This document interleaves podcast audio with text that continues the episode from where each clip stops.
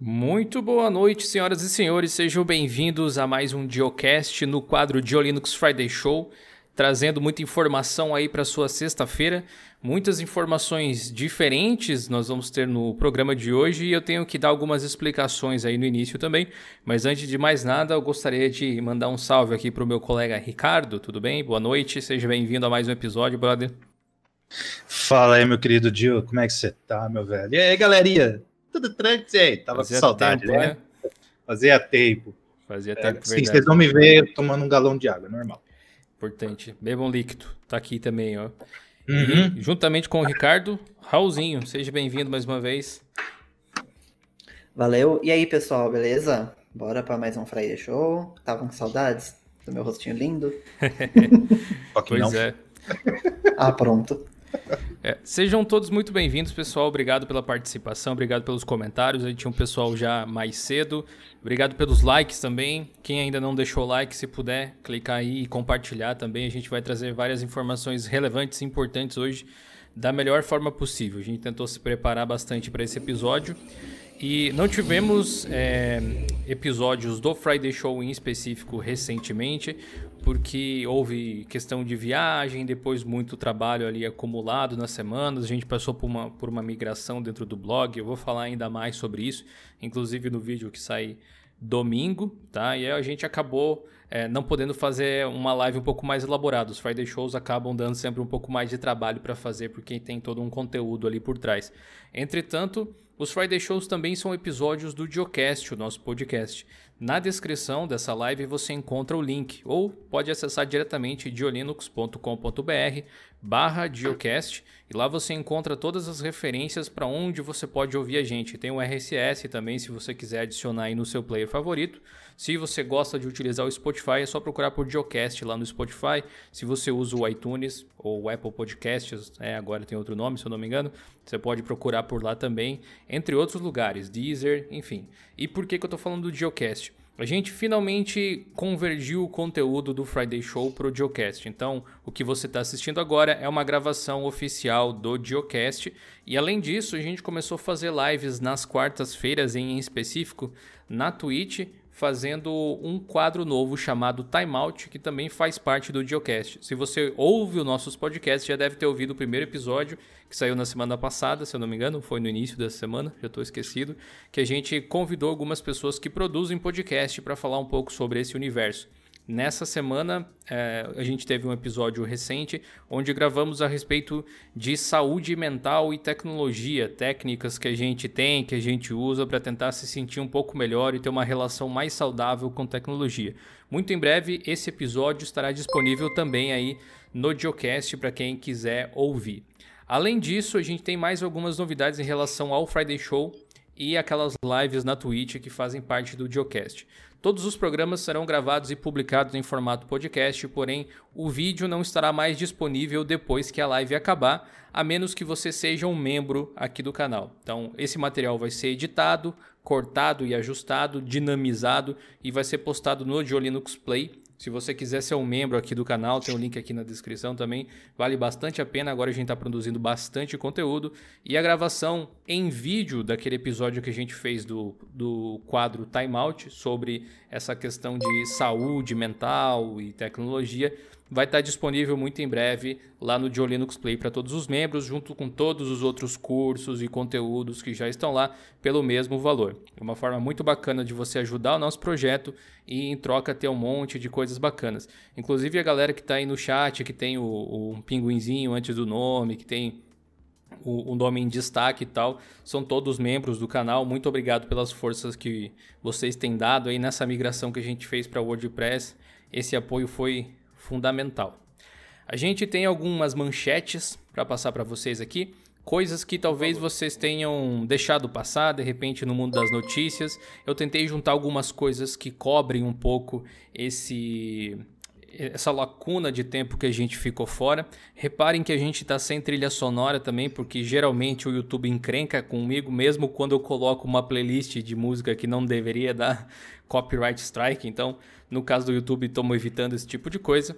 E hoje, como está aí no título, a gente vai falar sobre o coronavírus e o mercado de TI está afetando as pessoas É, curiosamente, não é a doença que está dando tanto problema assim em si, né? Não é o vírus, mas as consequências dessa pandemia. Então a gente vai comentar sobre isso.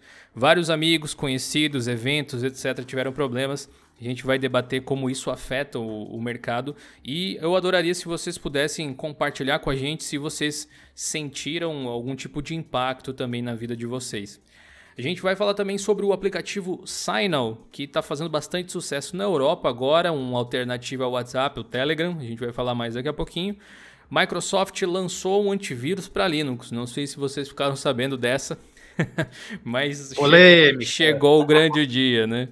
Firefox também agora lançou uma versão beta em Flatpak, adotando aí o formato. Existe uma versão em Snap já também. Para quem usa o FlatHub vai estar tá lá em beta. Tem versões novas do Wine aí chegando também para quem gosta de jogar e tudo mais. E falando em jogar e fazer live, eu estou utilizando agora um software chamado OBS Studio para fazer a live aqui para vocês. E o OBS Studio uh, recebeu uma grande doação aí do Facebook, que agora está de parceirinho lá do projeto. A gente vai falar exatamente sobre isso também, beleza? Começando, na verdade, pelo Signal. É um aplicativo muito pouco popular dentro aqui de terras tupiniquins, né, Ricardo? Mas que parece Exato. que na Europa o pessoal tá olhando com bons olhos. Conta um pouco mais dessa história pra galera, por favor. Ah, bom, vamos lá. Bom, se vocês verem eu dar um. Assim, eu tô com uma azia tremenda que essa semana foi. Foi punk. Os da mesa aí estão sabendo. Bom, é o seguinte: a Comissão Europeia, né, tem bastante preocupação com os dados que é transitado né, ali dentro do, do parlamento e tudo mais, né? Então, uh, eles começaram a avaliar os mensageiros, né, que poderiam estar sendo utilizados, e estava lá o WhatsApp, Telegram, Messenger do Instagram, e tem o Signal, né? Como que eles chegaram nessa daí do Signal? Em 2017, né, uh, uma das embaixadas, né, do, da, dessa comissão europeia em Moscou, teve alguns eh, teve dois computadores hackeados, né, para ser mais preciso, e só foi detectado em 2018. Então imagina o quanto de informação foi vazada, que pode ter sido comprometida. Então a comunicação entre o, os membros, né, então é, técnicos e tudo mais, é, vai ser at através do Signal, né? Então a natureza dele é de ser criptografado, não tem nada no servidor, servidor lá do Signal e tudo mais, né? Então pesou na decisão e também eles vão reforçar protocolos de segurança, né? Então, é, o que, que, seriam os protocolos de segurança? E-mails é, vão ser criptografados mais ainda, uh, arquivos que forem compartilhados vão seguir políticas de segurança, né? Então, ah, não vai ser compartilhado por sei lá, X serviço, ou vai ser via pendrive, enfim, a gente, eu não tive pelo menos acesso a essas políticas de segurança, né, quando eu fui fazer essa matéria. Mas interessante, porque como que a gente faz a propagação de algum aplicativo, né, que quer se tornar popular e tudo mais? Colocando dentro de empresas ou de governos, né? Então, é, fazendo um pequeno paralelo rapidinho, a, a Canonical, né, tá tentando agora mirar os seus canhões do Ubuntu nas empresas, para quê? Para os funcionários começarem a achar legal e começar a usar em casa. Eu seria a mesma analogia para o Signal. Então, por exemplo, os técnicos parlamentares lá começam a usar o Signal, aí eles começam a divulgar para parentes e tudo mais, então pode ser que dê um boom aí bem, bem bacana. E também, eu não lembro se eu pus na matéria algum link, o, um dos fundadores do uh, WhatsApp injetou, se eu não me engano, 50 milhões de dólares ou de euros, agora não me lembro. Sim, acreditou no projeto, né? Acreditou no projeto e deu tipo um boom lá, começou a colocar mais recursos e tudo mais. Então, vamos ficar de olho aí na, no Signal, pode ser mais uma ferramenta, né, para se comunicar, né? Então já tem o WhatsApp, o Messenger e Telegram, por que não, né, começar a ter uma ferramenta Pois mais é. segura, vamos dizer assim, né? Open Segundo source, o site. transparente. O que me, Open chamou, source, o que é. me chamou a atenção, Ricardo, até foi hum. eles não terem selecionado o Telegram, talvez, né? Poderia ser uma é... outra alternativa, mais consolidada até no mercado. O que, que você acha é, que eles eu... não selecionaram? Eu acho que, tipo, é meio que eles olharam aquela falha que teve aqui, eu acho que foi ano passado ou retrasado, Ah, Teve aqueles sim, vazamentos. Sim, É, mesmo que não tenha sido culpa do Telegram querendo É, o nome dele ficou manchado, né? É, ficou- é, então, tá. Eu, eu uso o Telegram, tá, gente? Você colocar se- é, verificação em dois fatores, senha, tal, tal, tal, mas, Sim. tipo, a escorregada foi feita, mas, né, ah, então, tá, tá, então. Eu, eu acho que foi por causa disso. Aquela escorregada e também teve alguns outros casos que foi no- na mesma linha de hack, vamos colocar com muitas aspas, né? Uhum. Então, eu acho que eles falaram, hum, será, não? E o WhatsApp não escolheram por né, Motivos já óbvios, né? óbvios. Sim. Raul, você usaria o Signal no lugar do Telegram, por exemplo? Hum, então, não sei. Se tipo, tivesse mais pessoas usando, eu acho que eu usaria sim. Que, eu, acho que é um problema que o, que o Telegram também sofre em menor escala do que o Signal, mas sofre também, que é quantidade de usuários, né? Porque não adianta nada o aplicativo ser maravilhoso, o que for, e, tipo, ninguém que você conversa usa, sabe? Porque o, o, o WhatsApp, se eu não me engano, tá em 98% dos celulares dos brasileiros, tipo. Basicamente todo mundo usa o WhatsApp. E Incrível. o né? Telegram, se eu não me engano, acho que é 23, alguma coisa assim, não lembro exatamente os números agora, mas, Por aí. tipo, é uma, é uma diferença muito grande. Eu acabo usando mais o Telegram do que o WhatsApp, porque tipo, eu participo mais de alguns grupos que estão no Telegram, tudo. Uhum. Mas, no geral, tipo, a maior parte das pessoas não estão no Telegram, então. Sim. E o Signal, então, tipo, menos ainda. Então, eu acho que esse é o problema. Eu nunca cheguei a testar, na verdade, o Signal. Não sei como ele é em questão de, de, de funcionalidades, mas eu daria uma chance sim pra ele. Sim. Ó, eu testei, ele é bem parecido com o Telegram de aparência. Tá vindo alguns recursos bem legais, eu não vou lembrar agora de cabeça, gente, me perdoem. Mas eu usaria o Si- o Signal para fazer transações. Eu falo assim, colocar Informações dados. mais sensíveis. É. digamos. isso, né? Tipo, deixar para esse. É, Eu, eu, Esse eu- fim, eu- né? eu achei curioso eles escolherem, porque as- existia outros aplicativos. Se eu não me engano, tem um que chama Tox, algo assim, que, é- Hum, que tem uma verdade. pegada semelhante também e tal. Eu acho que, em parte, isso que o Raul falou é totalmente verdade. Tipo, a popularização depende da adoção das pessoas e assim por diante, né? Mas como eles vão meio que forçar os funcionários a usar, esse é um problema que não vai existir, né? É tipo o, método oficial de comunicação. Talvez, eu não sei dizer, eles não tenham escolhido o Telegram porque o Telegram cresceu justamente, ele tá mais empresarial, assim, enquanto o Signal Uhum. basicamente oferta aquele objetivo de ser privado, transparente, essas coisas assim. Então, se você quiser saber mais a respeito do Signal, tem um link aí na descrição, tá? Tem a matéria completa, escrita bonitinho. Uh, Lavrudinho aí, dois reais do Superchat. Adivinha quem chegou atrasado? Isso mesmo, eu. Mas chegou chegando já, né? Obrigado pela força aí, brother. E galera, perguntas vocês podem fazer, fiquem à vontade. A gente vai pegando algumas eventualmente, alguns comentários para ler durante o programa, mas ao final do, do programa, geralmente a gente responde vocês, a gente faz um- uma sessão de perguntas e respostas. E se você não me segue no Instagram, nessa semana eu fiz um Dio Linux Responde através do Instagram. O pessoal fez perguntas, eu fiz as respostas rapidinhas lá, ficou bem legal também. Bom, nosso próximo tópico aqui é a respeito da Microsoft lançando mais uma ferramenta para Linux, dessa vez, curiosamente, um antivírus, o Microsoft lá Defender, né? Não dá para chamar de Windows Defender porque não é no Windows, mas a lógica é semelhante. É um aplicativo voltado para a área de é, servidores, né, onde vai trabalhar, onde eles já atendem uma galera aí bem grande. Inclusive está disponível para Red Hat, CentOS, Ubuntu, é, SUSE, Oracle e eu acho que tinha mais um ainda que eu não estou lembrando. Debian. Ah, ah É, OpenSUSE, Debian, você falou? Debian. Sim, falei Debian. do OpenSUSE. São esses aí, são essas as distribuições suportadas por um antivírus.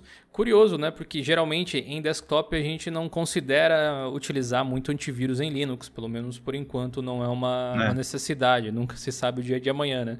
Mas por enquanto não é uma necessidade. Agora, nos servidores, talvez até para proteger o Azure deles lá, o, Uhum. o Cloud Computing e tudo mais, que eles usam cada vez mais Linux aparentemente, tá aí mais uma solução, aparentemente grátis também e que para mim me pegou de surpresa, aquele tipo de coisa que legal, tá aí, mas que ninguém pediu pa- aparentemente, né? Eles criaram uma solução a mais. O que, que vocês acharam? Primeiro, Raul, você tá com dor de cotovelo, né? Eu tô achando que você tá querendo fake aí no chat. O pessoal elogiando o Ricardo. uh, então, Joe, se eu falar pra você que eu não fiquei surpreso, velho. Na moral. Eu tava até já esperando, velho. Ah, não os elogio, tá? é... Mas sempre bom quando chega, né, Ricardo? É, podem, sempre podem bom. continuar. Elogiem o Raul também, que ele merece. É. Por favor. É, é. Então, eu não. Eu só não. Eu só fiquei surpreso o timing deles ter colocado agora o. Esse. O, o Microsoft Defender para servidores e toda essa parte aí. E eu acho que faz até sentido, que acho que você que nem comentou, é. Como é mais empresarial, né? Tem essa, essa preocupação dos. Um, dos dados que estão ali e tal. Então, eu acho que o time da Microsoft foi, foi perfeito, né? Não sei se viria para desktop doméstico, né? Só se começar a ter uma demanda muito grande, então não. Mas mesmo assim, eu acho que seria para proteger de.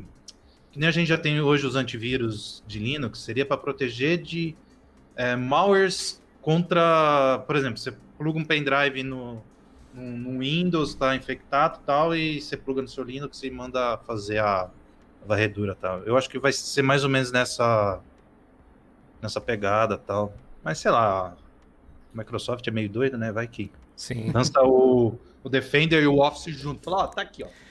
A, a respeito do, do, do, Microsoft Office, curiosamente, teve uma dessas perguntas no, no Instagram essa semana no, no Linux Responde Express que eu fiz por lá, que era dessa possível chegada, né?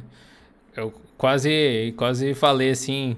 Olha, pergunta pro Ricardo que ele que adivinha essas coisas, geralmente, né? mas.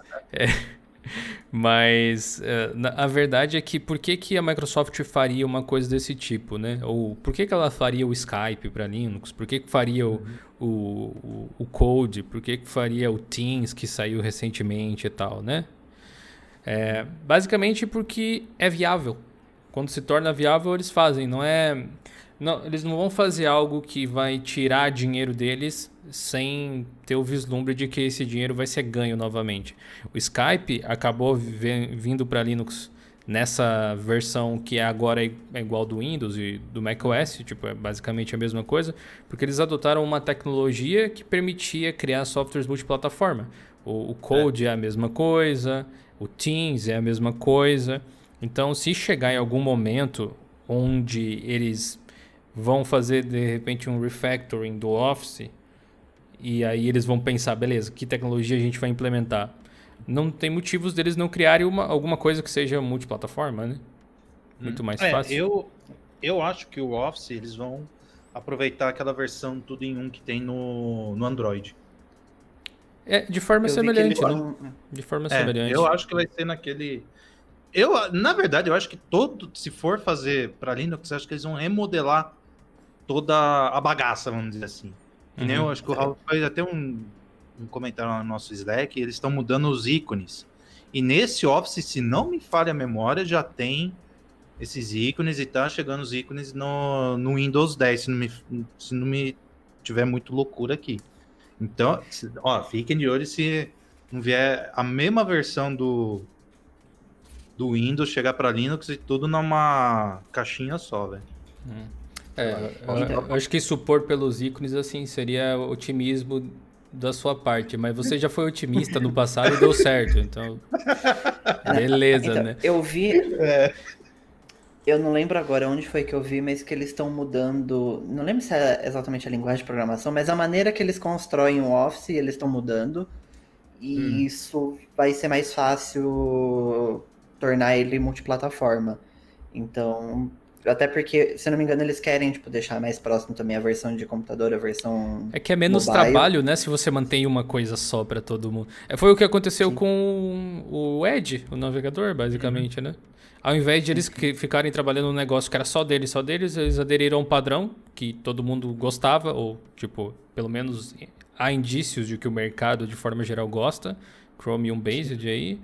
E dessa forma é um navegador para todos os sistemas mesmo Sim. código praticamente e, e show. Sim, é, então ao invés de fazer um, um Office para Windows, um Office para Mac, uhum. um Office para Android, um para iOS, eles tipo Estão só adaptam, né? é, adaptam as coisas e tipo nisso o Linux acaba vindo Sim. também no pacote, né? Porque é, não é trabalho a mais e eles atingem um mercado. É, tal, mais, tal, né? Talvez até seja, mas aí aquele esforço seja compensatório, sabe? Não é tanto que se torna inviável, alguma coisa assim. É, eles não vão escrever do, do zero, né? O, Exato. O, o software, então. Uhum. Muito obrigado. Qual a linguagem que eu... Opa. Ah, desculpa. Perdão, eu só ia agradecer o Jonatas Oliveira que mandou dois reais no superchat e disse boa noite. Boa noite, Jonatas. Valeu pela força aí, brother. Pode continuar, Ricardo. É, não, é qual a linguagem que a Microsoft está fazendo essa. Se eu não me engano, eles estão mudando para Flutter. Ah, não sei se vi. Flutter é um framework, se é uma linguagem, não, nunca sei. Ah, eu, eu vi isso aqui. Flutter, então, Flutter tá... não é o concorrente do React Native? Uhum. Eu estou vendo aqui um SDK de código aberto criado pelo Google para desenvolvimento de aplicativos para Android, iOS, desktop ou web. Inclusive, um abraço para o canal Flutterando. O pessoal lá é muito gente boa. É um framework reativo moderno e é usado no Google Fuchsia. Hum. Fuchsia. Hum. É... é Sim, é bom saber que é um... uma versão web também. Uhum. Ó, oh, Renatão aí. Boa noite, oh, Sr. FastOS. Buenas, boa noite. Ah, e chegamos inclusive numa matéria agora que menciona justamente o FastOS aí. Firefox agora Flatpak, né? Parece que cada vez mais esses desenvolvedores. Aliás, falando em Flatpak, o Signal que a gente falou antes tem no FlatHub, para quem quiser Sim. baixar. No site oficial tem para Ubuntu, Debian e tal, e aí ele, quando você clica ele abre um comando, pelo que eu vi, que basicamente adiciona um repositório e instala pelo .deb. Se você preferir Flatpak, tem lá no FlatHub. E a Mozilla agora está uh, ah, indo para esse lado aí uh, de, de pacotes universais, digamos assim, estudando essas possibilidades de criar uma versão, digamos, criar um pacote que funcione em todas as distros. Conta um pouco mais para o pessoal aí, Raul. É, então, o, como falou, o, o, Firefox ele já tinha né, a versão para Snap, e parece que há, dois anos já, já tinha um tópico aberto no Bugzilla, eles estavam fazendo esses testes e até que finalmente eles conseguiram, conseguiram liberar um beta do, do Firefox em Flatpak. Lá na, na, na reportagem já tem um, um link tanto para você baixar o Flatpak Ref ou usar o comando. É, não, não tem data ainda para sair a, a versão final né, do, do, do Firefox em, em Flashpack, mas eles esperam que seja próximo. Eles disseram que ia ser na, na primavera deles. Hum. Aqui é o nosso outono, que é, é próximo agora já no meio do ano, né? É. Sim. Uhum. Então tá, tá bem próximo aí. A, e... a pressa é pouca, né? Mas eu achei legal que eles já tiveram cuidado de empacotar algumas coisas junto, tipo uns codecs, Sim. suporte a DRM para o pessoal poder assistir é, Netflix, Sim. É, o Amazon Prime e tal. É, vai ser uma experiência bem out of the box, né? Você instala e tá funcionando tudo. Você não tem que ficar procurando codec, ficar instalando um monte de coisa. Em teoria, é para ser bem mais prático, né? Tanto você quiser instalar em qualquer distribuição, ou se quiser uhum. usar num Fedora Silverblue, por exemplo, que é em container, que depende bastante de Flatpak. Então, é bem-vindo, né? Sim. E ainda mais que além do Snap, que querendo ou não, muita gente na comunidade acaba não gostando do Snap, por ser da Canonical e, e tem gente que tem ranço com isso, né? Então é. acho que o Flat. Sem entrar no mérito, né? Se é melhor, se é pior, aí também. Sim. Acho que essa é a beleza do negócio também, né? Que você pode usar do jeito que você quiser. Claro. E agora tem uma versão Flatpak também para quem prefere. Eu mesmo prefiro Flatpak, né? Então. Sim. Uma, co uma coisa que eu achei curioso em coisas de Flatpak, assim, tipo, o, o pacote ele é mais fechadinho e tal, da gente, daquele jeito que a gente. Fechado no sentido de ter tudo nele, no caso, né? É. Junto com as uhum. runtimes lá que ficam em separado. Mas assim, ele resolve parte do problema, mas algumas coisas, entre aspas, são. continuam existindo, só que de forma diferente. Tipo, as dependências. Você precisa das runtimes. Sim você precisa baixar as runtimes. O lado bom é que uma vez que você baixa, você supostamente só atualiza quando tem atualização. E algo que eu via muita gente reclamar às vezes de, sei lá, PPA, por exemplo, você instala um PPA para adicionar um repositório para poder é, adicionar algum programa. Quando você uhum. Tem Flatpak, dependendo do, do programa, você. Esse é o caso do Firefox, que é um beta nesse caso, você tem que adicionar repositório também. Então, tipo, você fica adicionando repositórios Flatpak nesse caso. Acho que. É, é um negócio a ser repensado, né? Eu tinha, eu, eu, eu, não tinha pensado a respeito disso até essa semana quando vi uma entrevista do Alan Pope com o Jason lá da Forbes, um vídeo, uma live e tal que eles fizeram. Quando ele falou, pensei pior, né? A gente tava fugindo exatamente de ter que ficar adicionando é, repositório e às vezes acaba acontecendo isso, tipo, a, cada distribuição tendo o seu repositório e não tá unificando as coisas de certa forma é, é de se refletir. Preciso pensar mais sobre isso para fazer de repente um vídeo sobre. Mas achei curioso. De toda forma, eu gosto bastante de Flatpak. Tenho vários instalados, tenho alguns snaps instalados, tenho vários app image por aí também. Importante a disponibilidade do aplicativo para mim. O que funcionar melhor eu estou usando. Sim. Bom, nosso próximo tópico é o Wine. Na verdade, eu ia falar sobre o Wine 5.3 em específico, mas o Ricardo já me informou aí que saiu o 5.4 também, né, Ricardo? Conta mais aí pra galera. Sim, Deixa eu pegar ele aqui, peraí, só um minutinho que eu acho que eu vi no Game on Linux. antes da gente entrar, apareceu. Tem atualizações Bom, constantes, né? É. Uhum.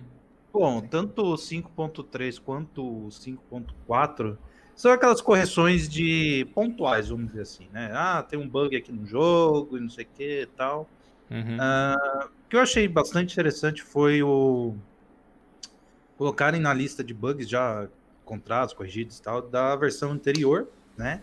E colocar os jogos que eu pensei que já estava corrigidos, né? Ou já estava bem avançado. Então aquele Detroit Become Human, o Far Cry, Age of Empires.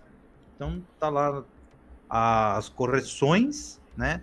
Aí tem o tal do, as normalizações lá da, do Unicode e também manuseio das pastas do Shell. Então tá aquela coisa só arrumando o carro para não quebrar de vez, né?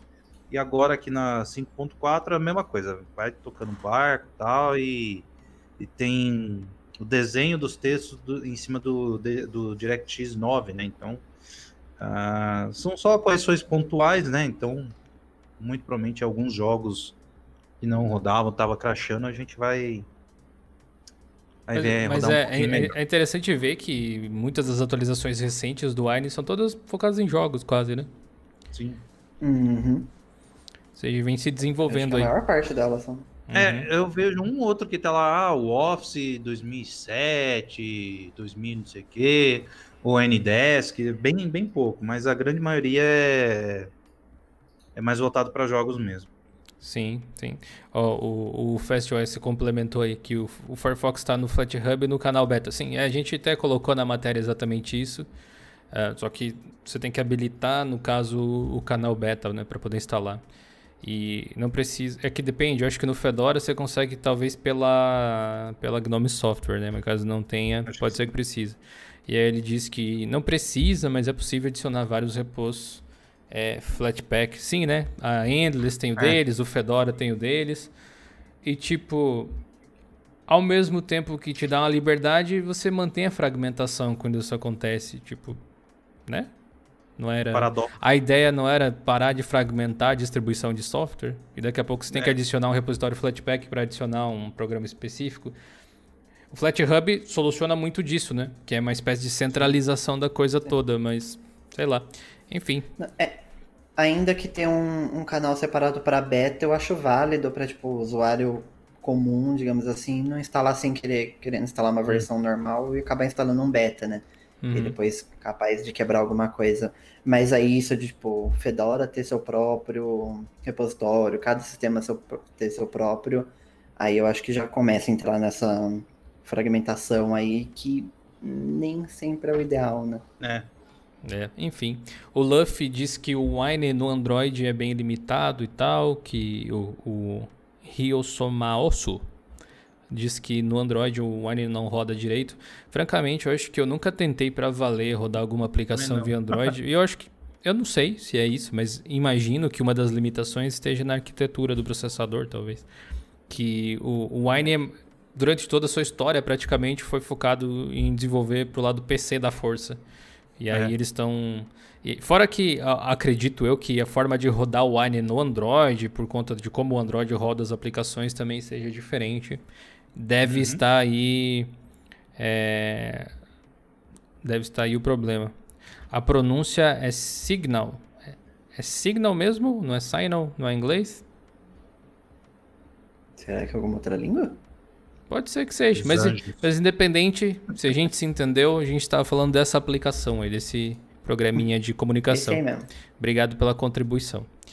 É, próximo nosso próximo tópico aqui é a respeito do OBS Studio com o Facebook. Como eu falei no início lá, uhum. eu estou utilizando ele agora, utilizo o OBS praticamente todos os dias para gravar é, os conteúdos do canal, para fazer essa live agora. Uhum. E ele é uma aplicação de fato muito importante para esse universo de, de transmissão de conteúdo pela internet. Tanto é que existem vários forks que outras empresas criaram dele é, empresas que trabalham criando esses overlays que a gente utiliza, que você está vendo aqui, inclusive, como o Streamlabs, Stream essas coisas assim, eles costumam manter até suas próprias versões do OBS, com uhum. algumas customizações que eles acham conveniente, que na verdade o OBS com algumas firulinhas a mais, assim. Um, e também tem, se eu não me engano, o próprio, a própria Twitch está fazendo um, um sistema de transmissão que no fundo, tipo, a interface é toda diferente, mas por trás é meio que o OBS também, de certa forma. Sim. E por que, que a gente está falando do OBS? O Facebook, ele fez uma investida muito grande no último ano aí e tal, nos últimos, não sei se deu dois anos já até, o Ricardo talvez lembre melhor que eu, mas trabalhar com um monte de streamers, contratou uma galera. Ah, tá. Hum. É, para tentar alavancar né, o Facebook Gaming eu não me senti seduzido pelo YouTube Game, pelo YouTube Game não, pelo Facebook Game. Até cheguei a testar uma vez ou outra, mas eu não gostei das ferramentas de interação. É uma plataforma nova e se desenvolvendo e eu não consegui, pelo menos não consigo ainda me ver produzindo conteúdo da mesma forma com que eu faço aqui no YouTube e na Twitch, no Facebook. Mas eles investiram aparentemente bastante dinheiro lá no projeto, não se sabe exatamente o quanto. É, existe uma espécie de categorização de doadores e o Facebook entrou numa categoria acima do que a anterior uh, cobraria 50 mil dólares por ano. Então eles obrigatoriamente doam mais do que isso. O que né, já dá um indício de quanto o Facebook está disposto a investir para melhorar talvez o OBS para a própria galera que faz live no Facebook. Atualmente o OBS tem suporte para essas lives de Facebook. Mas eu imagino que eles queiram recursos extras e tal, configurações adicionais. Por exemplo, no caso da Twitch, você tem um monte de servidores para selecionar. No caso de live para o YouTube, você pode configurar até um servidor de backup. No Facebook é um pouco mais simples. E é exatamente por aí que eles estão querendo ir. Só que gerou uma certa polêmica, né, Raul, Ricardo? Não lembro quem escreveu, foi o uhum. Raul. Eu. Conta um pouco mais dessa polêmica. Que a gente sabe, né, que o Facebook não é uma empresa assim muito transparente e tal, é cheia de polêmica, então muita gente achou e com todo o histórico, né, do Facebook, tipo, com a Snap que tentava comprar, não conseguia, eles iam fazer uma cópia. Então muita gente acabava achando que eles estavam meio que tentando comprar o OBS. Aí um dos desenvolvedores, o Ben Torrell, Torrell, não sei como pronunciar, ele fez toda uma thread no, no Twitter explicando que não, eles não estavam adquirindo nenhuma parte do OBS, era puramente uma, uma doação, eles não têm acesso a nada, eles não têm poder nenhum por conta disso. É, e que esse, valor vai ajudar. Eles, ele falou só que tem uma grande atualização vindo e que esse valor vai conseguir ajudar a pagar funcionários. A, eles querem também é, fazer um, um, processo tipo você vai, você é meio que tipo, é um desenvolvedor voluntário, e aí você ganha valores por quantidade de código que você contribui. Hum, um esquema assim. Legal. E eles querem aplicar isso e esse valor que o Facebook doou pode possivelmente ajudar a transformar isso em realidade. mas que não tem perigo nenhum, Facebook não tem controle nenhum sobre o OBS, não vai ter acesso a dado nenhum e que tá tudo certo. Que não precisa se preocupar, que é só ponto positivo aí nisso. Já tinha muita gente com, com medo, ele já deixou bem claro que não que, tem esse perigo. Que coisa, né? Como foi que o Facebook se tornou o site querido de todo mundo, o mais odiado de boa parte do globo, né? Sim. Acho que é aquela história do você vive tempo suficiente para se tornar o vilão. é tipo Sim. isso.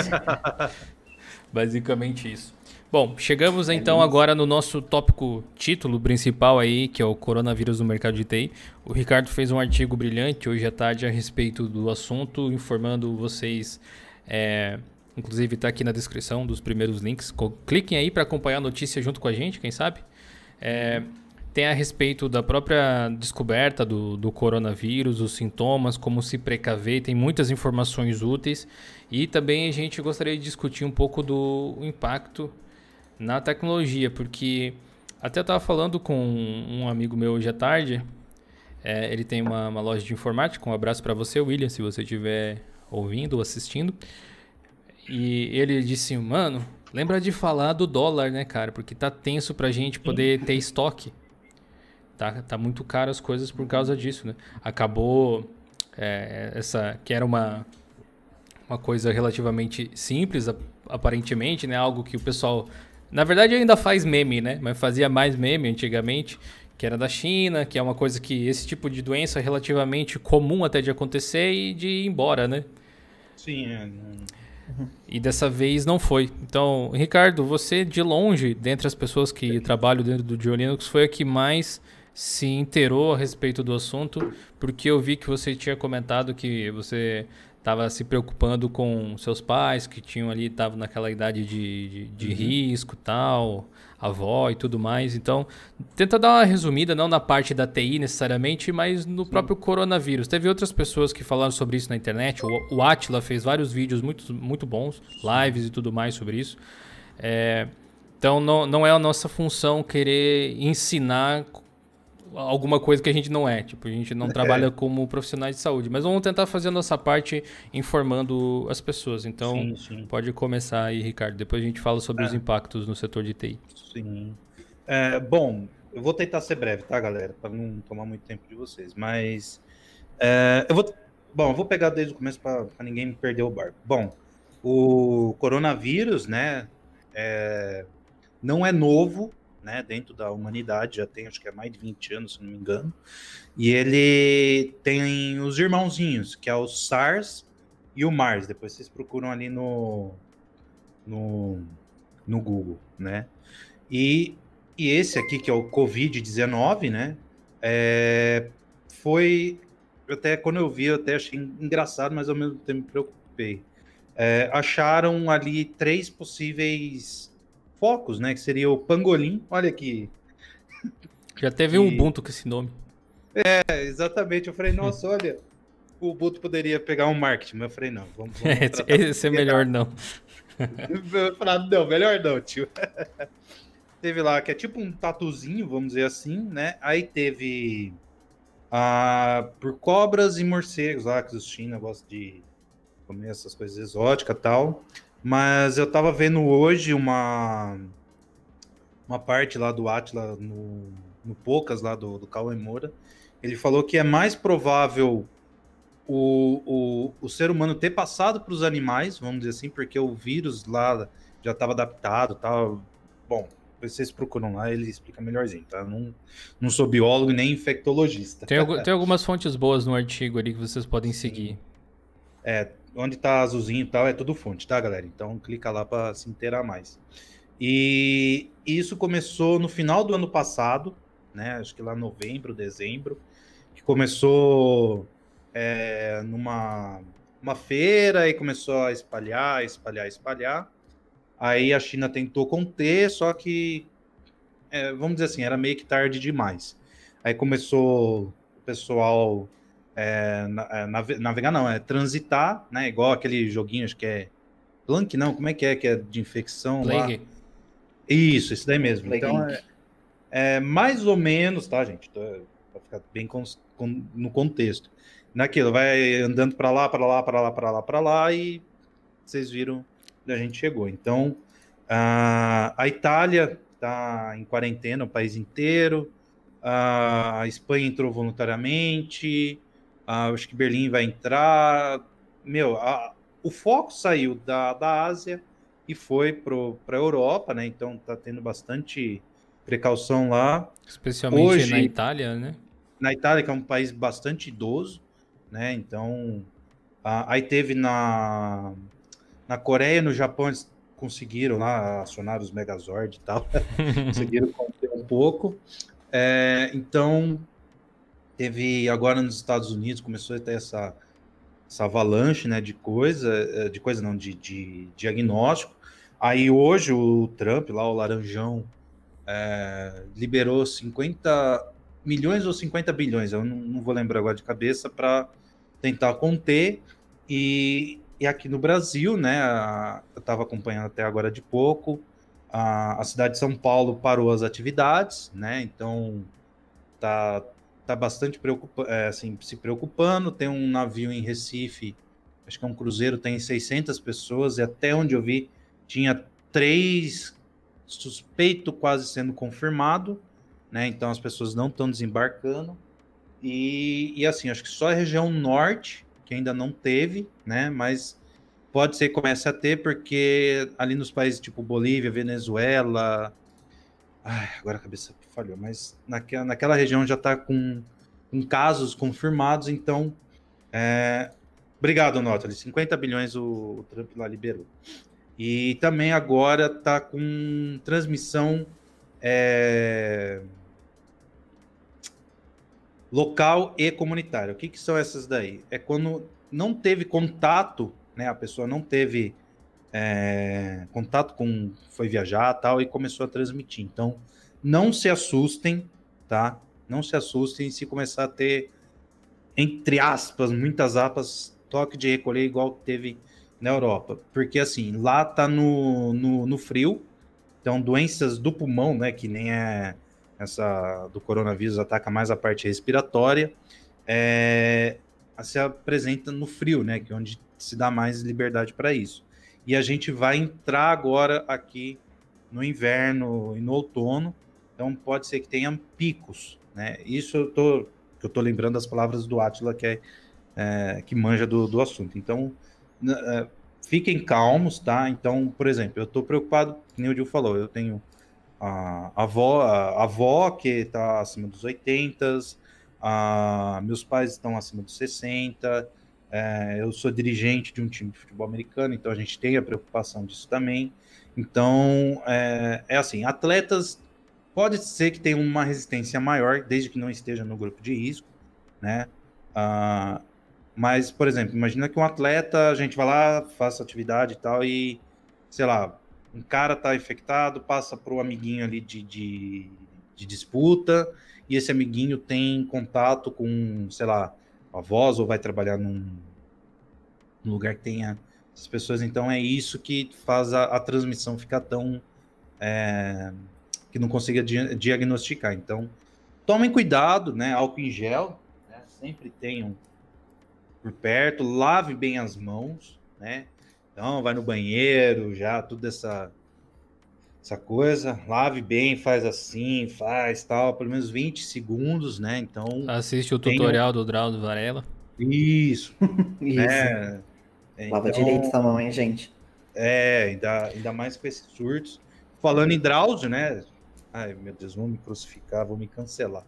Evitem abraços, apertos de mão, beijo, é, relações sexuais. Na verdade, teve no, no artigo em específico, tem um, um, post do Twitter do Ministério da Saúde, que o Ricardo colocou Isso. no artigo, que basicamente te dá um mini tutorial de coisas que você deve evitar. Então, tudo isso que ele estava falando, resumindo, é lavar as mãos com água e sabão, usar álcool gel de vez em quando, aí também não faz mal.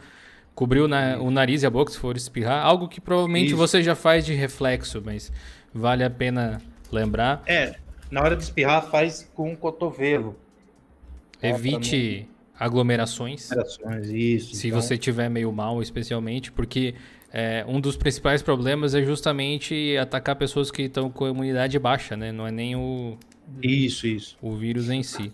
Se manter, de repente, em ambientes bem ventilados para que você tenha uma melhor qualidade aí de, de circulação de ar e procurar evitar, na verdade, compartilhar qualquer tipo de objeto pessoal que possa, de alguma forma, transmitir o vírus é, especialmente se for para pessoas desconhecidas, que você não sabe o que, que. onde essa pessoa esteve e tudo mais. E a gente também tem os sintomas, né? Caso você esteja se sentindo assim. O problema é que uh, as pessoas às vezes são meio catastróficas, então é sempre bom manter a calma, porque Exato. muitas vezes você pesquisa no Google o sintoma de um resfriado e ele vai dizer que você tem câncer. É padrão é, até, até um meme isso. da internet. Mas também achamos lá um, uma arte feita pela Agência Brasil. Se eu não me engano, essa foi o Raul que achou, até. Hum, não, não foi o Ricardo mesmo. Essa foi que, ah, que é. foi da, da OMS, né? Que são os sintomas febre, tosse. Se você tiver com isso, problemas respiratórios. Pode ser só um resfriado normal. Pode ser que não. Então vale a pena verificar se você tiver na dúvida. Ah, você falou OMS, Gil? Uhum. Eu tô tendo gatilhos aqui que eu vou lembrando, velho. É, se tiver, por exemplo, só vai para o hospital, só vai pedir a coisa mais séria, internação, se realmente tiver o mais de acho que de três sintomas, se não me engano, aí sim vá. Se você, isso eu tô, que eu vi, é o Atila, o Drauzio, o Ministério da Saúde, a OMS, e aí, pelo menos aqui o governo do estado de São Paulo. Se tiver uma gripe e tudo mais, fique em casa. Essa é a recomendação que eu tô vendo fique em casa, é, converse com o seu médico por conferência, WhatsApp, whatever, e, e tenta, vamos tentar minimizar essa, essa pandemia, né? Já é bem pandemia, né? Como foi classificado, então teve resfriado, alguma coisa do tipo, fique em casa, resguardo. É, se tiver idoso, qualquer grupo de risco. O que é o grupo de risco? Quem tem asma, pneumonia, é, diabéticos que não têm a diabetes controlada, vamos dizer assim, é, AIDS, câncer, enfim. Então tomem bastante cuidado da. Da eu, não, acho que não seria exagero dizer assim, se você tem algum tipo de doença, em geral, se você está mal por algum outro motivo, não se exponha ainda mais, talvez. Uhum. É.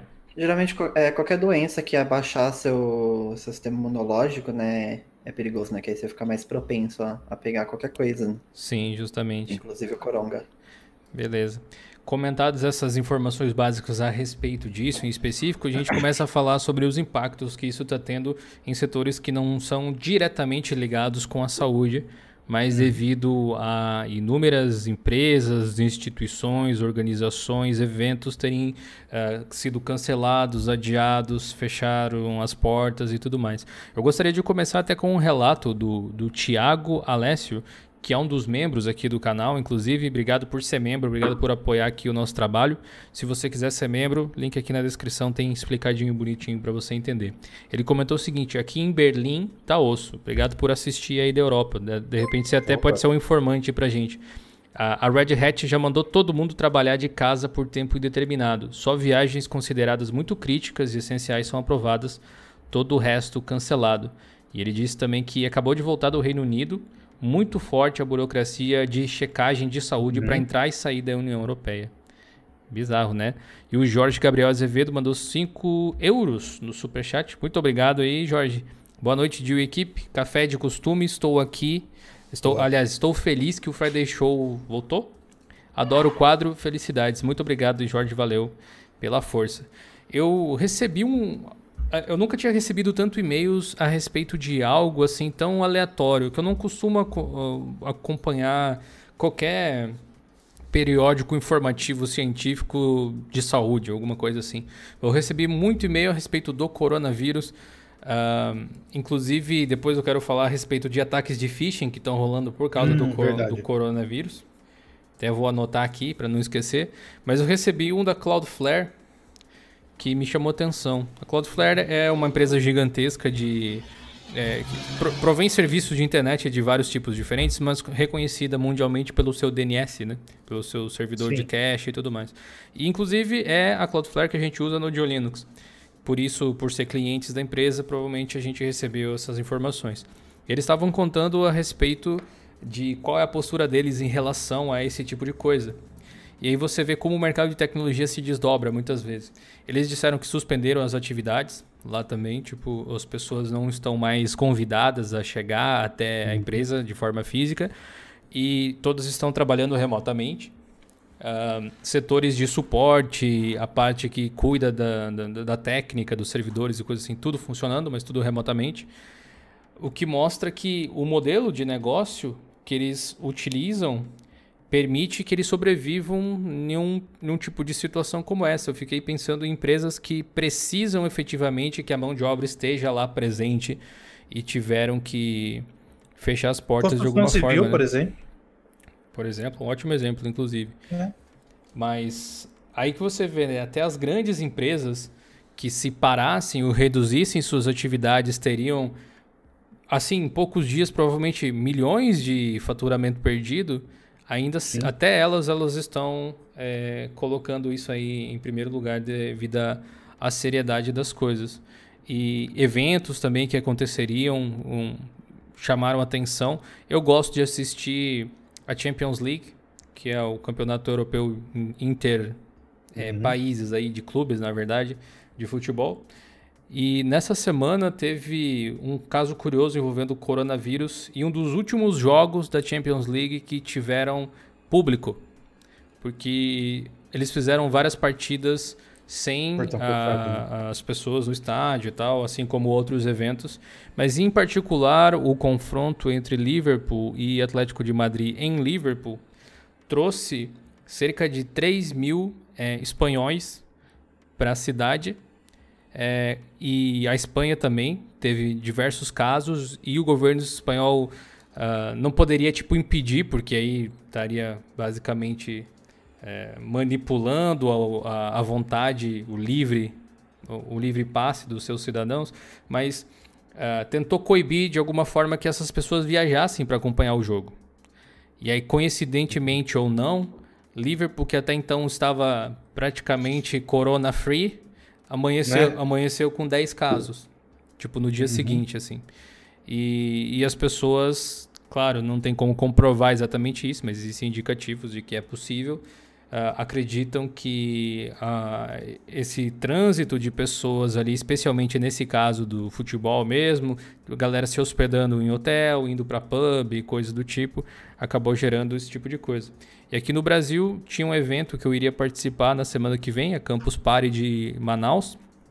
Também foi cancelada, confirmaram essa semana que uh, por, por, medidas de segurança e tal, eles nem se deteram a explicar demais as coisas, apesar do comunicado oficial, porque é um assunto já amplamente difundido os motivos. Uhum. Ainda não existe nenhuma data específica, mas aparentemente eles vão levar lá para o segundo semestre. Em que, uhum. em que outras situações vocês veem é, essa pandemia afetando o mercado, especialmente de tecnologia, de alguma forma? Pode ir aí, Raul. Eu tô vendo o bagulho aqui. Olha, eu vou até mandar um site para vocês aí no, no chat. Tem um site que chama Is It, Is It Cancelled Yet? É, basicamente, ele está listando todos os eventos que foram cancelados. Tipo, a Disney fechou, o que é algo que, tipo, a gente não imagina em momento algum a Disney fechando. E aí, tipo, todos os grandes eventos de tecnologia que iam acontecer, a WWDC da Apple, Microsoft Build.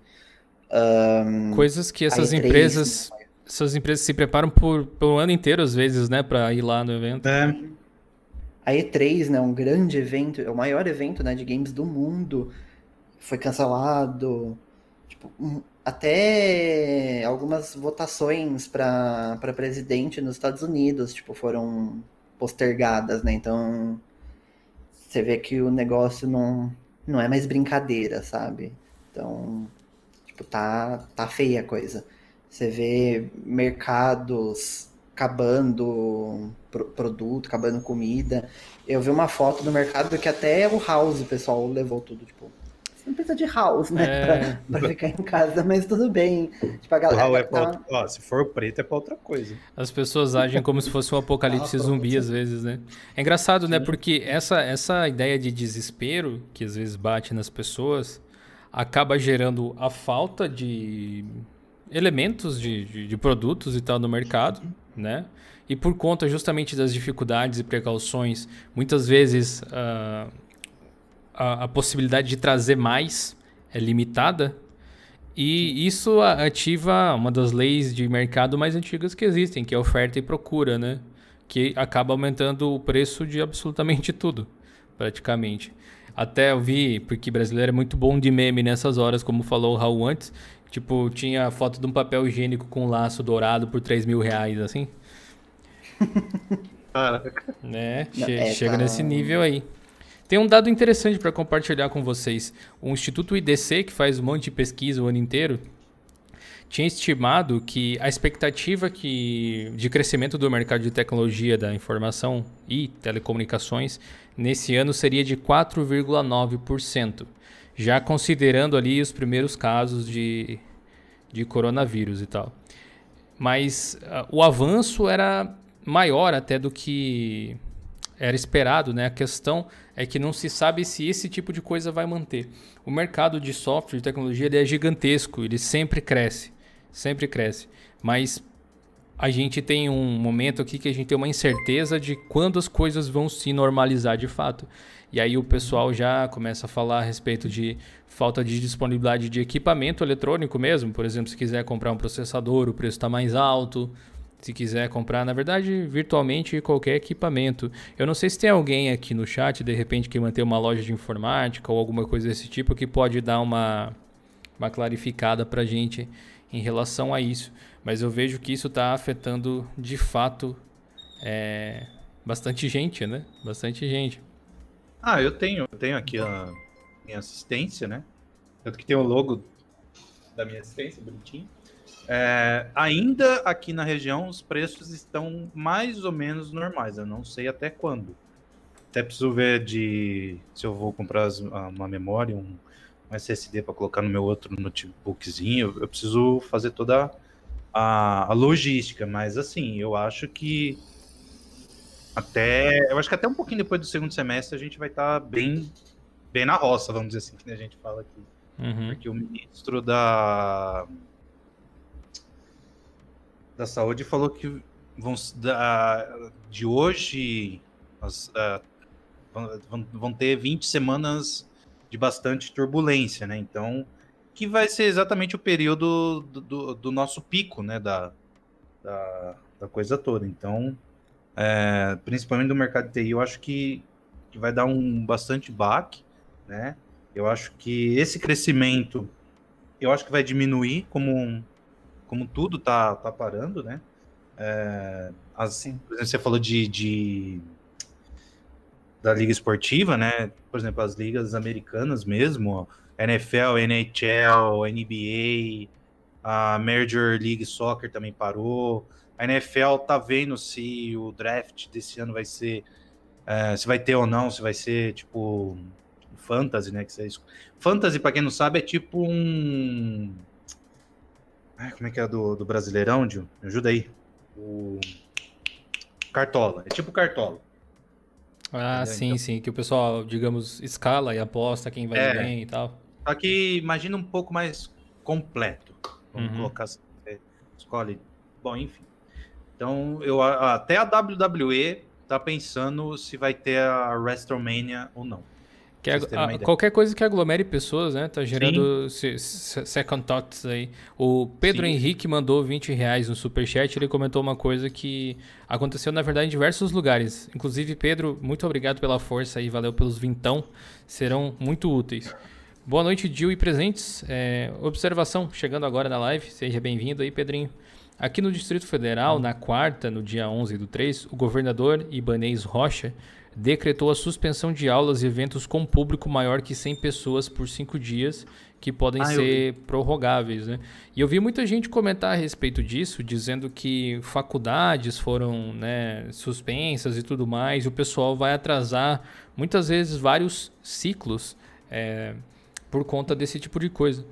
E a Unicamp parou. Eu não posso evitar de, me, de, de uhum. sei lá, de uh, notar o quão frágil muitas vezes é o nosso nosso sistema todo, né? O quanto a gente depende uns dos outros para trabalhar, para seguir a nossa vida e tudo mais. E um pequeno atraso no cronograma, de alguns dias, muitas vezes, complica a vida das pessoas de uma forma incrível, né? Uh, talvez Sim. seja um, um, um tipo de situação para a gente aproveitar e rever justamente as formas com que a gente trabalha.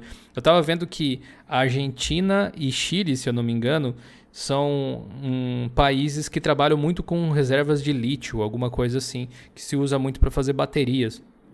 E, e aí eles estavam, eles têm um sistema de negociação, como praticamente todo mundo que produz algum tipo de tecnologia, direto com a China. E por conta do, do coronga, né, como o Raul fala, é, acabou inviabilizando esse tipo de negociação, né, porque, enfim, vai saber o que poderia acontecer. É melhor evitar. E eles estavam considerando é, começar a comprar material da, do Vietnã, se eu não me engano, só que Caramba. não valia a pena financeiramente. Mas seria uma das formas de conseguir fazer. Então, para poder disponibilizar os produtos para o consumidor final, o preço teria que ser aumentado, porque senão não ia compensar. É, falaram aí do, do dólar, né? É, é, é bem preocupante porque para quem exporta é bom. É isso mesmo, é. Para quem exporta é ótimo. Tipo, para quem ganha em dólar. Quem ganha em dólar, Sim. pelo amor. Eu até depois vou abrir aqui o Analytics do, do Google para ver. Mas para quem importa, né, é terrível, porque é, tipo a gente que é da área de informática, a gente tem que ficar de olho na, nas reformas, por incrível que pareça. Que nem o Raul falou. Você falou em off ou falou agora na live? Eu não lembro, velho. Marco, é você tá? Eu provavelmente falei em off. É...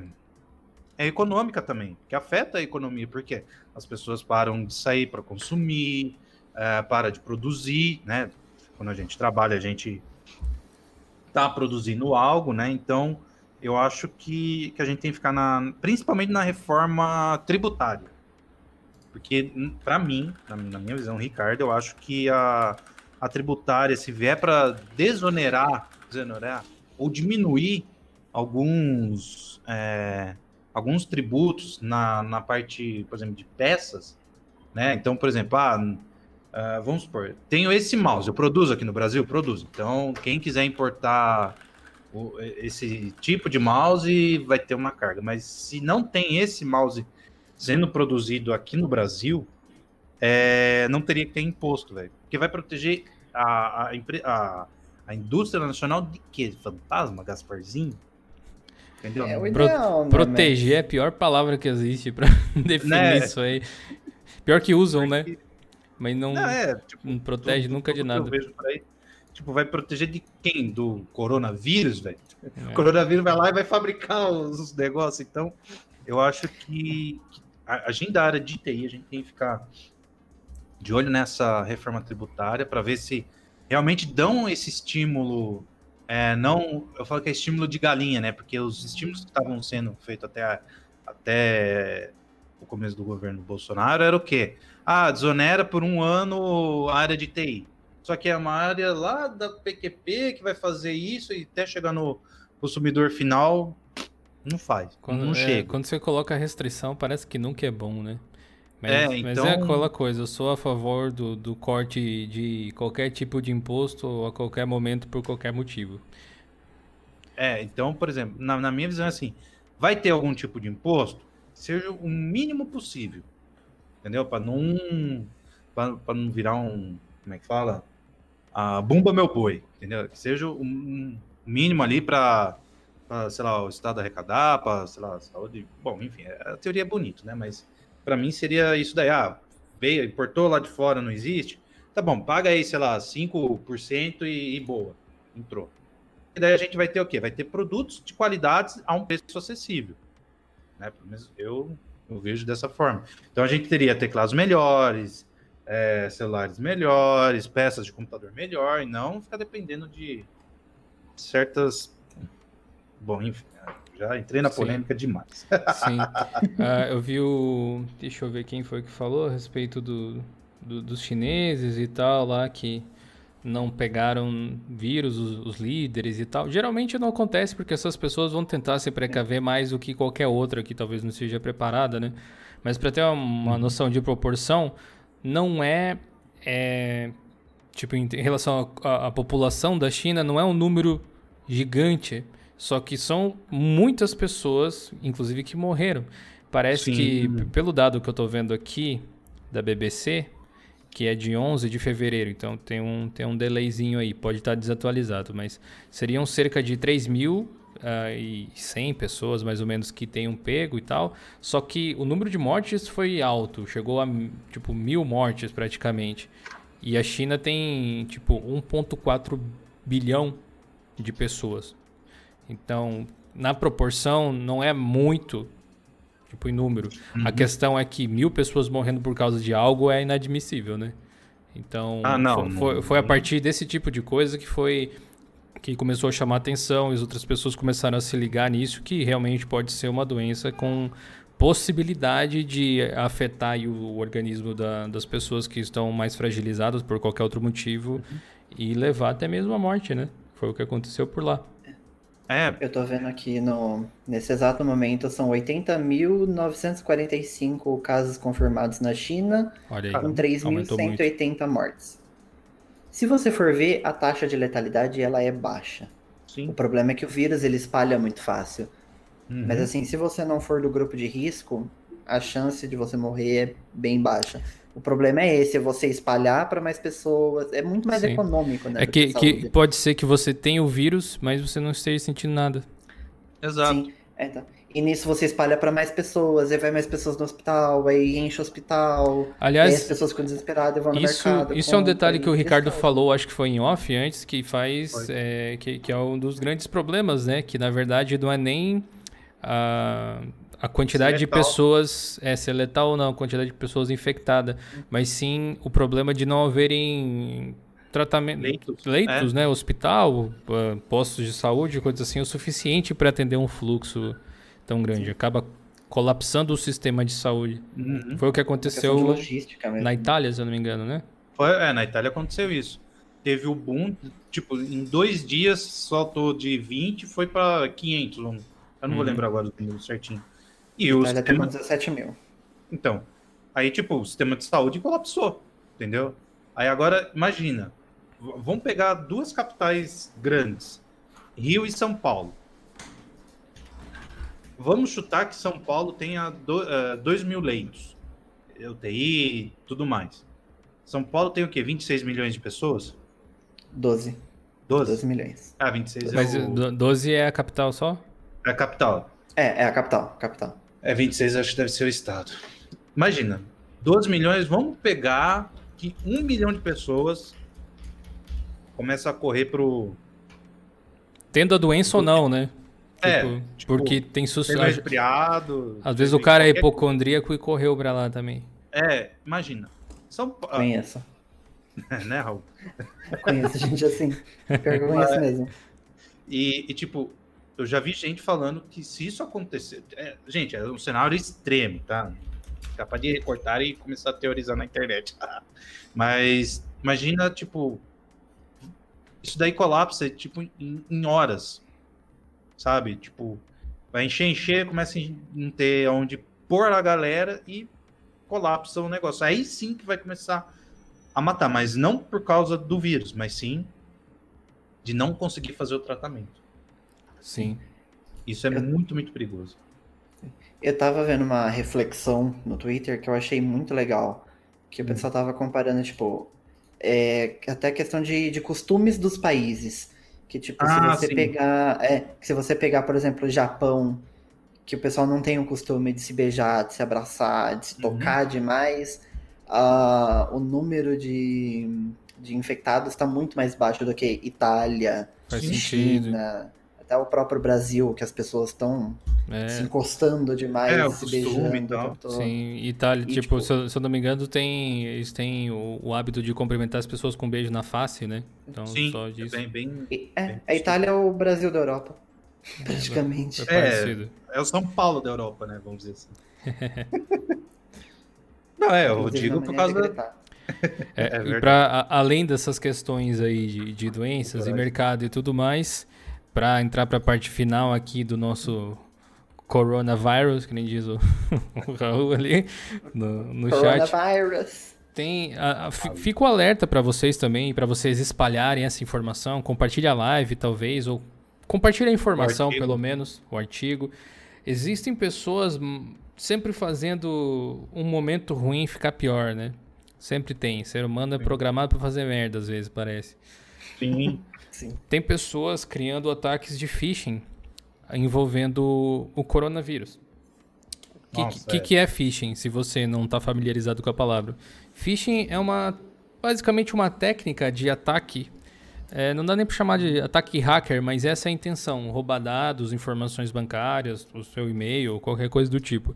Onde você coloca uma página fake na frente da pessoa ou cria alguma espécie de gatilho onde ela vai deliberadamente te entregar as informações. O ataque de phishing, de exemplo simples, seria aqueles e-mails que te mandam com páginas fakes de banco, por exemplo, que você, uhum. tipo, seu saldo está bloqueado, digite aqui a sua senha, porque, né, enfim.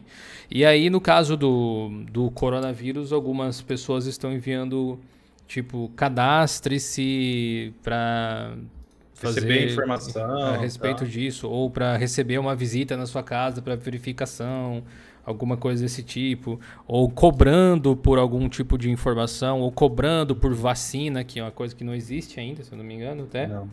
não. É, através do e-mail, e algumas pessoas caindo. Então, utilizando uma coisa ruim para fazer algo ainda pior. Fiquem ligados aí, compartilhem, especialmente com as pessoas, vamos dizer assim, menos letradas em tecnologia que vocês conhecem, essa galera mais usuária mesmo, que usa a tecnologia esporadicamente e não sabe discernir um e-mail real de uma fraude, é, faça a sua Importante. parte aí e compartilhe essas informações. É, e não só phishing, também a Amazon está trabalhando muito em cima disso, várias, várias empresas, tipo, tem muita gente tentando vender produto, falando que vai resolver, que vai matar ah, o coronavírus, verdade. que vai curar o coronavírus. A gente não acredita ah, em nada disso. Eu vi. Não vai sair passando vinagre né? na cara. É, não acredito em máscara milagrosa. Até porque máscara não adianta nem para prevenir o, o coronavírus, não. é lavar a mão, gente. Máscara é, é para se você tem o vírus, para você não espalhar.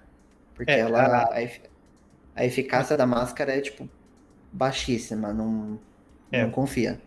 Foi até bom você entrar nesse assunto, Raul. É, passar aqui a informação que o Atila até é, informou. Vocês podem até ver que a minha barba tá menor tal. É, não é o outro que está aqui. é, quem, tem, quem tinha barba grande e tal, é, eu tirei porque a, a, máscara não ia proteger, porque a barba ia deixar ela bem volátil, né? E, e outra, a máscara, eu tenho até uma aqui para mostrar. Não caia, pelo amor. Aí. Essa daqui eu uso para me proteger de pó, porque eu sou alérgico e tal, então é bem uhum. basiquinha. Essa aqui ela só. Por exemplo, você está resfriado, alguma coisa do tipo, faz que você não espalhe mais os vírus. Se vocês forem ver, se estiver aí, ela tem uns furos bem grandes em relação à outra máscara, que é aquela de centro cirúrgico, que realmente prende aqui a, na sua face, uhum. e aquelas, a, como é que fala? As autoridades sanitárias tal estão pedindo para deixar pro pessoal que realmente precisa, que é os agentes de saúde, quem está com a infecção ou quem está no grupo de risco. Daqui a pouco mais. some do mercado essas aí, quem é... realmente precisa está saindo.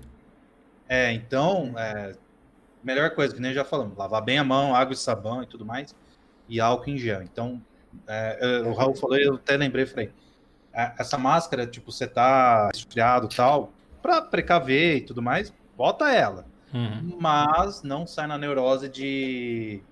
de. como é que fala? Ah, preciso comprar aquela e não sei o que tem. Não. Tem um vídeo ah, no Manual do Mundo, se não me falha a memória, que é o Iberê e o Atila, eles explicando isso mais certinho. Então, se vocês quiserem, vão lá. Eles explicam a por que, que a gente não tem que sair que nem uns loucos querendo a, a pegar máscara e tudo mais. E o, o, o, Raul, o, Raul, compartilhou, no, só antes de você dar a última ah. informação, o Raul compartilhou agora, agora ali no chat o Telegram é, com informações a respeito do coronavírus do Atila é, que o, o, o, Ricardo está falando ali. Então é só vocês clicarem. É t.me barra corona underline Atila. Tá ali no chat, galera. E plantão da Globo, esqueci de colocar a musiquinha aí, pedir. COI, quem não sabe, é o Comitê Olímpico Internacional, admite o adi adiantamento, acho que seria adiamento, é, adiamento da, da Olimpíadas. Estou acabando de ver. Estou acabando de ver aqui no Estadão que eles não tiram essa porcaria de paywall. Eu tenho que fazer as magia negra aqui. Tem que pagar. Um inferno colocar, colocar tá paywall em notícia de corona é um inferno. É, acho que foi o, a Folha que tirou, se não me engano. Mas eu consegui fazer aqui as mágicas e agora ele já está admitindo ter o adia, adiamento da, dos jogos por causa aí do, do vírus do, do Coringa. Uhum. Coronavirus. Beleza. E, eu... gente, Opa, perdão, pode falar, Raul. É, álcool em gel 70%, gente. Isso, se for isso. aqueles valeu. fraquinhos, é água aquilo lá, então... Ah, nossa, obrigado, Raul. Tô vendo muita fake news aí no, nos Whats e tal, sobre vinagre, limão e, e, tudo mais. Primeiro, não passem limão na mão, por favor. Pelo amor de Deus. Pelo amor você de vê que Deus. Você vê que tem sempre limão e vinagre no meio de alguma solução milagrosa de qualquer coisa? É. O que, que o pessoal tem com esses deixam pra... Deixa, Deixa pra fazer salada, o tempero de é, salada, carne, não. Faz uma Primeiro, caipirinha. Limão, caipirinha. Limão é um ácido muito corrosivo. Eu tive uma prima que não lavou direito a mão e teve queimaduras de segundo grau. Então tomem cuidado com essas soluções miraculosas. O álcool, que nem o Raul falou, é o 70%. O gel, por quê? O álcool, acima dessa porcentagem, ele fica muito volátil. Então ele seca. E o gel, ele fica na mão, vamos dizer assim. E o vinagre que a gente usa para temperar salada, não. Você só vai temperar o vírus. Se você quiser comer o vírus, você pode usar. É, se você quer se infectar com gosto, passa na mão de alguém e lambe. É isso, basicamente. Né? Para finalizar, então, com. Ah, um, o vinagre, de rapidinho, é o vinagre de limpeza. Acho que também é, que é 70%, alguma coisa assim. Só que ele é muito ácido ele vai ressecar sua mão. Comprar e como é que você vai usar ele? Você vai ter que é, ficar igual uma torneira, assim, então. É álcool em gel, tá, galera? Então. É... Deixa o vinagre para limpar a geladeira, usa álcool é... em gel que é melhor. É, e para temperar salada. Para finalizar o nosso episódio, então, com uma piada de humor negro do Cristiano, achei muito boa, inclusive. Para quem tá ouvindo aí no podcast, é o seguinte: Cristiano Vieira Nascimento comentou o seguinte: Hoje na padaria, enquanto tomava café, entraram duas pessoas com máscaras. Foi um pânico geral, até eles anunciaram que era um assalto e tranquilizar todo mundo. Beleza, Cristiano. Galera, muito obrigado aí pela participação de todos. Espero que a gente tenha conseguido passar boas informações num clima minimamente aí descontraído e tudo mais. Vocês podem ouvir é. esse episódio aqui por completo se vocês perderam no Geocast, que vai sair segunda-feira ao meio-dia. A live ela não fica disponível depois que a gente acaba, ela fica disponível para quem é membro do canal muito em breve. Então, se você ainda não é membro, fica aí o convite novamente. Clica ali no Seja Membro, vê o videozinho que eu preparei mostrando um pouco do projeto. Considera ajudar a gente dessa forma aí.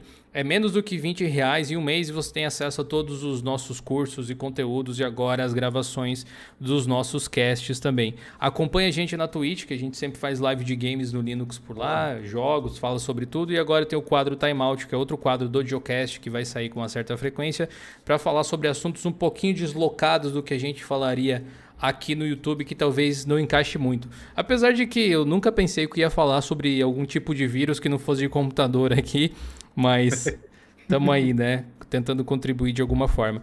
Uh, obrigado aí a todo mundo que mandou superchat, o Lavrudinho, o Jonatas, o Jorge e o Pedro, e todo mundo que já é membro aí do canal, beleza? Muito obrigado, galera. Valeu, Ricardo. Valeu, valeu Raul. Valeu, Dil. Valeu, chats. E a gente se vê muito em breve. Valeu, pessoal. Falou. Valeus!